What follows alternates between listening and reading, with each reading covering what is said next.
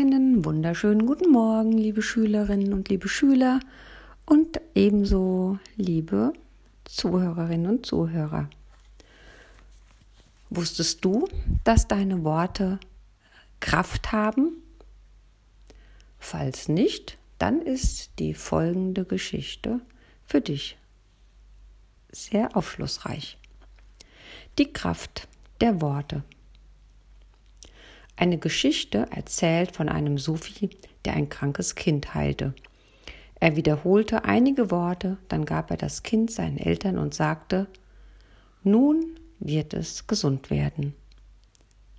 Jemand, der das nicht glauben wollte, warf ein Wie kann das möglich sein, dass irgendjemand durch ein paar wiederholte Worte geheilt werden kann? Von einem sanften Sufi erwartet niemand eine zornige Antwort, doch jetzt drehte er sich zu diesem Mann und entgegnete ihm Du verstehst nichts davon, du bist ein Narr. Der Mann fühlte sich sehr beleidigt, sein Gesicht rötete sich und er wurde total wütend. Der Sufi sagte nun Wenn ein Wort die Kraft hat, dich wütend zu machen, warum sollte dann ein Wort nicht auch die Kraft haben, zu heilen?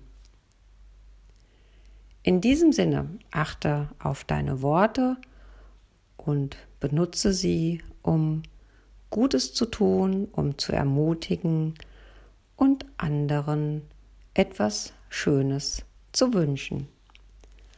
Einen schönen Tag wünsche ich.